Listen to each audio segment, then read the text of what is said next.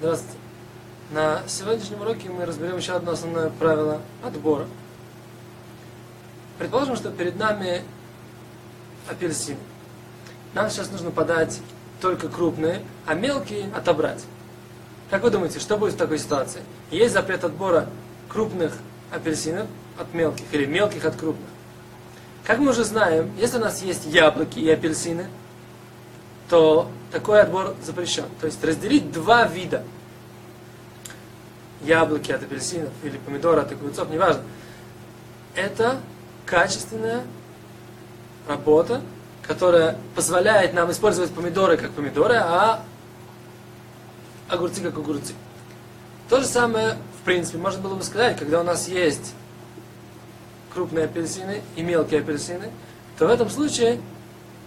Стоп, что в этом случае? Что, что вы хотите сказать? Что крупные апельсины портят мелкие, они из-за этого не являются апельсинами? Нет, они являются апельсинами. Просто мы в данной ситуации хотим взять э, крупные, потому что у нас важные гости. Мы хотим их э, уважить, поставить перед ним на стол вазу с красивыми крупными апельсинами. Но в данной ситуации отбор не есть качественно новое, качественно э, какое-то уровневое э, э, исправление ситуации. Когда перед нами, например, красные э, красители красной краски и синий, и каждый, каждый из красителей, находящийся вместе с другим, не дает возможности нам вообще использовать красный краситель как красный, а синий как синий. В данной же ситуации, когда перед нами э, крупные апельсины и мелкие апельсины, нет никакой качественной проблемы э, в крупных апельсинах или мелких. Есть только предпочтение. В данной ситуации мы предпочитаем э, мелкие или крупные, в зависимости от ситуации.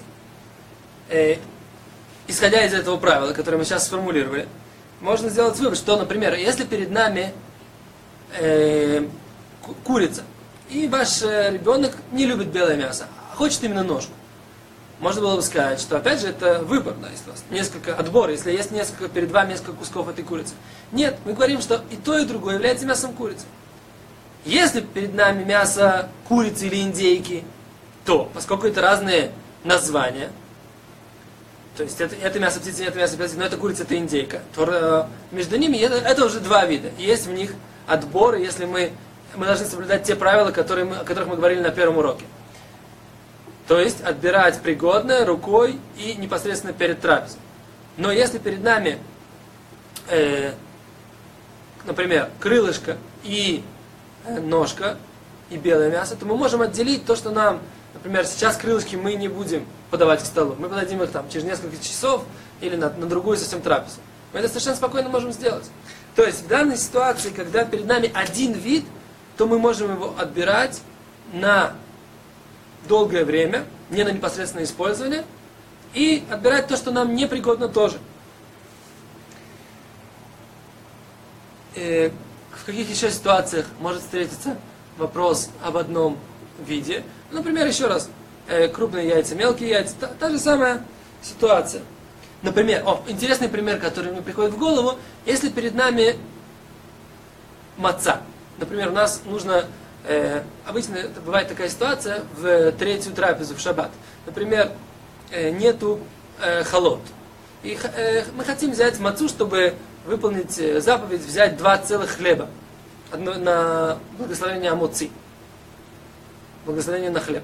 В этой ситуации нам нужна целая маца. А у нас в коробке там, несколько кусков целых и там несколько кусков уже поломанных листов. Так э, мы хотим отобрать, взять, например, один целый.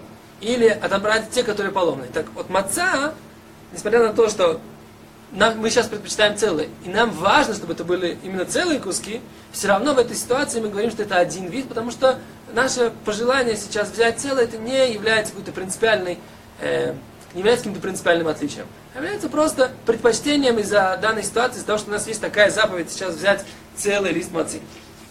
Итак, подытожим. Что является одним видом, а что двумя? Значит, определение такое. Один вид – это те две вещи, которые даже, даже две вещи, но они принципиально, качественно ничем не отличаются. То есть это и то, и другое, там, например, мясо птицы. Если же у них, э, если же у них, у этих двух вещей, например, есть разные названия, то есть вот это э, мясо курицы, а это мясо индейки.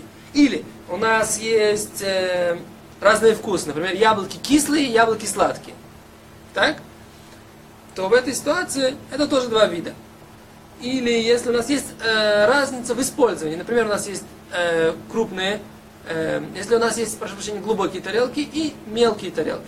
Да? То есть эти для супа, эти для э, основного блюда. Или у нас есть ложки и вилки. То, и то, и другое посуда. Но у них есть разные предназначения. То есть вот это все является, будет двумя видами. И, соответственно, нельзя э, отбирать то, что нам непригодно, или то, что на незадолго до, то, что не незадолго, то, что задолго до трапезы. И теперь скажем еще одну важную вещь, что, например, если у нас один вид, но яблоки, например, у нас сейчас есть яблоки свежие, яблоки чуть вялые. То есть они не гнилые. Потому что если они гнилые, то тут мы попадаем в ситуацию, когда у нас есть то, что называется непригодно псолит гмура. То есть полностью непригодная к еде какая-то субстракт. Э, и в такой ситуации это запрет истории выбирать. То есть это та идея, о которой мы говорили в начале. Это э, красителях какие-то куски земли и камни. Вот. А в ситуации, когда перед нами, например, вялые яблоки, их совершенно спокойно можно есть. Не так, ну как бы, есть свежие, есть вялые. В такой ситуации это называется псолит медрабанан. Мудрецы постановили, что это является э, непригодным. В этой ситуации э, отбирать то, что нам не пригодно, тоже нельзя.